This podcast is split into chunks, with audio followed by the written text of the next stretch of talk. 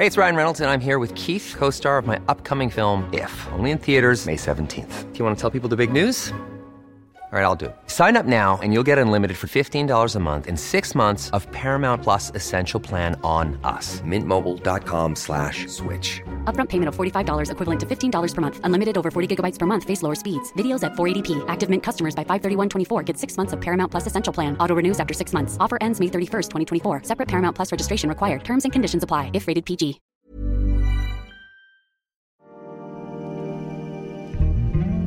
Ubicado en la calzada donde se encontraron Hernán Cortés y Moctezuma por primera vez, con una cabeza de serpiente en su fachada que data de la época prehispánica y que aún tiene detalles de color. Uno de los ejemplos más notables de la arquitectura barroca del siglo XVIII, conocido también como Palacio de los Condes de Calimaya, y bueno, hasta vecindad. Eso y más ha atestiguado el Museo de la Ciudad de México. Bienvenidos sean todos y todas a una entrega más de la guía del fin de semana y su variante serial, que eran los museos antes de ser museos. Mi nombre es Ariana Bustos Nava, conocida también como la señorita etcétera, y esta semana nos acompañará en el recorrido auditivo por la historia de este mítico recinto cultural, Oscar Quiros, del área educativa del Museo de la Ciudad de México. La guía del fin de semana, con la señorita etcétera.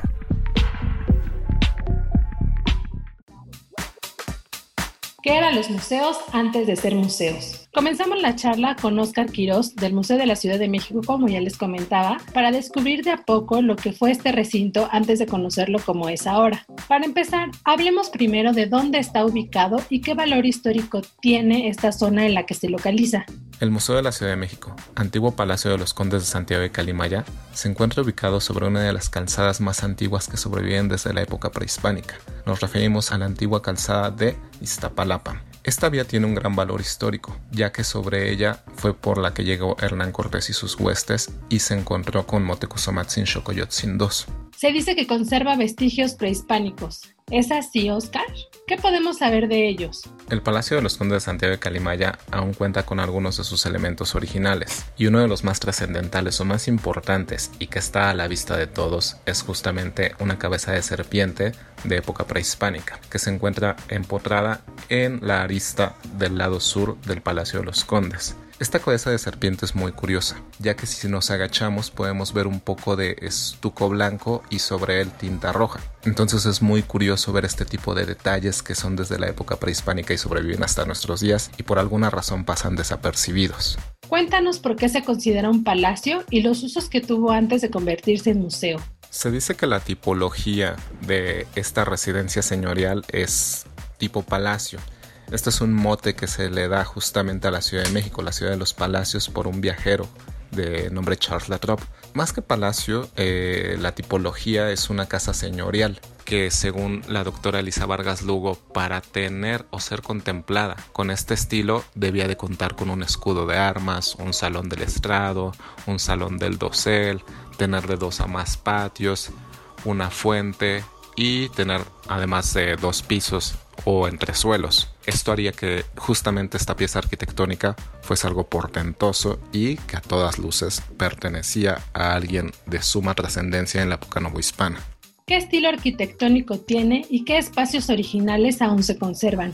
Antes de albergar el Museo de la Ciudad de México, este espacio fue una residencia de una familia noble que data desde 1536, cuando llega a estas tierras el licenciado Juan Gutiérrez de Altamirano, que era primo hermano de Hernán Cortés, que justamente contrae nupcias para 1529 con Juana Pizarro, que también era prima hermana de Hernán Cortés. Entonces ellos levantan una primera residencia aquí, que podemos ver en el mapa de Uppsala de 1550. En este primer mapa podemos ver una casa, o más que una casa, eh, una fortaleza por su tipo de edificación, la parte superior cónica, pocos vanos, o sea, pocos espacios para que ingrese la luz. Realmente su tipología respondía más al siglo XVI. Posteriormente en otros mapas como el de 1629 podemos hallar que la casa o la residencia ya cambió totalmente en su forma. De hecho, podemos encontrar cuatro patios en esa segunda residencia. Y posteriormente tenemos el palacio que hasta hoy en día sobrevive, que es una pieza de 1776 a 1779 elaborada por el gran alarife, o mejor dicho, el arquitecto Francisco Antonio de Guerrero y Torres. Esto tuvo eh, uso de residencia hasta el siglo XX que, bueno, finales del siglo XIX, principios del siglo XX, dejó su esplendor de residencia y se convirtió en una vivienda múltiple o lo que coloquialmente conocemos como vecindad.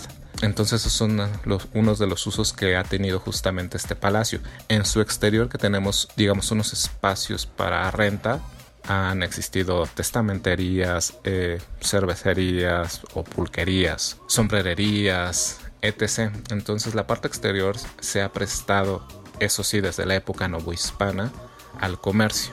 Si bien es difícil determinar un estilo arquitectónico a partir de solamente su ornamentación y no basados en una planta, eh, podemos decir que justamente la decoración o la ornamentación de este palacio en su fachada corresponde a la última etapa del barroco que se desarrolló aquí en la Nueva España. De hecho ya estaba un poco en desuso, pero el arquitecto Francisco Antonio de Guerrero y Torres eh, se mostraba un tanto renuente a, a renunciar a este estilo arquitectónico. No sabemos si esto es por ir en contra de la academia, si es por un espíritu más de criollismo pero lo que sí sabemos es que los elementos pues siguen respondiendo todavía al barroco, a un barroco más sobrio. El dato, etcétera. En el Museo de la Ciudad de México existen rincones que lo hacen único en el mundo entre ellos el estudio del artista, periodista, activista, político y abogado mexicano Joaquín Clausel, que usaba este espacio por ahí de principios del siglo XX como un estudio. Es considerado uno de los máximos exponentes del impresionismo y afortunadamente podemos ver su obra no solo en un cuadro o una pintura, sino en paredes completas.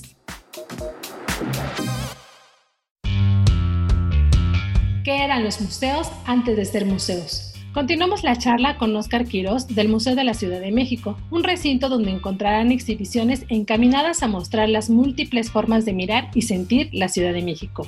Óscar, ya casi para terminar, hay algo muy puntual que me gustaría saber si es verdad o es un mito. Es cierto que en este recinto existía un túnel que llevaba a la iglesia que está casi enfrente del museo. Generalmente se ha dicho de voz en voz desde hace mucho que este palacio tiene un túnel que conecta con justamente el templo de Jesús de Nazareno del cual ya hablamos. Vamos, a mí nunca me ha tocado verlo, pero algo que podemos entender es que la Ciudad de México, recordemos que está edificada o construida sobre el antiguo gran lago de Texcoco. Por ende, eh, estamos en un subsuelo arcilloso. Si en caso de que hubiesen existido dichos túneles, por el hundimiento que presenta el centro histórico constantemente o anualmente, estos túneles ya deben de estar pues prácticamente inservibles. Otra razón por la cual no deben de existir estos túneles es porque justamente al frente pasa eh, el metro. Entonces también con los trabajos para la realización de la línea 2 del metro pues debieron de haber terminado en caso de existir con estos túneles. Y finalmente, Oscar, cuéntanos cuándo se convirtió en museo. En 1960, eh, el antiguo Palacio de los Condes de Santiago de Calimaya es expropiado y pagando un millón de pesos a los propietarios de ese momento, que seguía siendo justamente la familia descendiente desde 1536, que es algo muy curioso, porque generalmente este tipo de residencias terminaban pasando de mano en mano hasta terminar con una familia totalmente distinta. Entonces es algo muy curioso sobre este recinto que hasta 1960 haya pertenecido a la misma familia. Justamente en el año ya mencionado es expropiado el palacio, se paga un millón de pesos por él y comienzan las labores para transformar de palacio a museo y las obras son encargadas al arquitecto Pedro Ramírez Vázquez. Y es inaugurado el 31 de octubre de 1964 como el Museo de la Ciudad de México. El dato, etc. El Museo de la Ciudad de México se ubica en José María Pino Suárez 30, Colonia Centro Histórico Pueden ver sus actividades especiales a través de redes sociales. Los encuentran en www.facebook.com diagonal Museo de la Ciudad MX.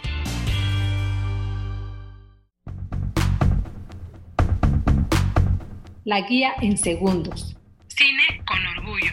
El Centro Cultural de España pinta de colores su programación con la segunda edición de Armarios Abiertos, un encuentro multidisciplinar que pone énfasis en el activismo LGBTIQ en Iberoamérica y el mundo.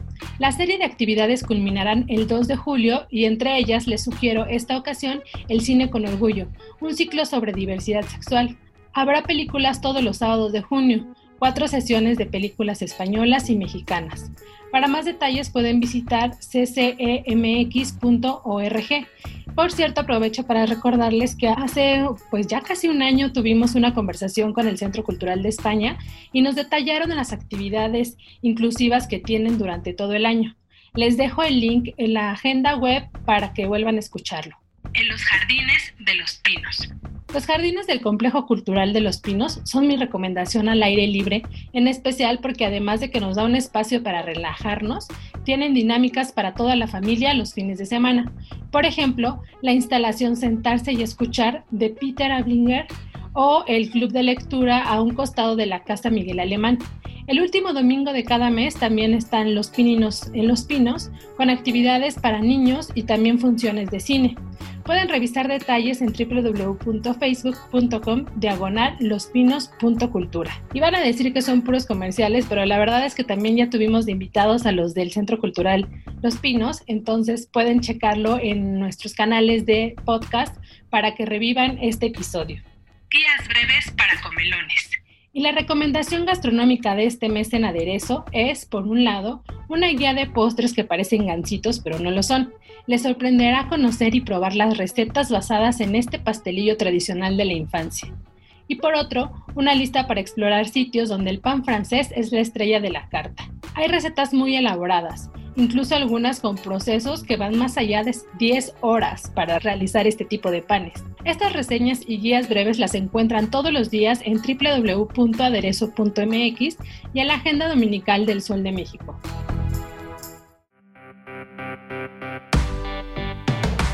¿Qué les pareció la charla? Cada entrega de esta serie quedó enganchada con las historias de los recintos culturales en el país. Recuerden que pueden sugerirnos a los museos que ustedes les gusten para que los invitemos a esta serie. Los espero ahí con sus comentarios en mis redes sociales. Me encuentran como la señorita etcétera en Twitter, Instagram o Facebook. También pueden inscribirnos a las redes sociales de Podcast OEM para que tengamos muy pendiente qué recinto invitar. Ahora sí, amigos, escuchas. Llegamos al final de la guía del fin de semana, en un espacio más de la serie que eran los museos antes de ser museos. Y antes de apagar el micrófono, agradezco el apoyo en producción a Mitzi Hernández y Natalia Castañeda. Si tienen algún comentario o sugerencia sobre este espacio o los que se generan desde la Organización Editorial Mexicana, pueden escribirnos a nuestro Twitter que es arroba podcastom o al correo podcast.om.com.mx. Nos escuchamos la próxima semana. Ya saben que hay un episodio nuevo todos los jueves. Hasta luego. Esta es una producción de la Organización Editorial Mexicana.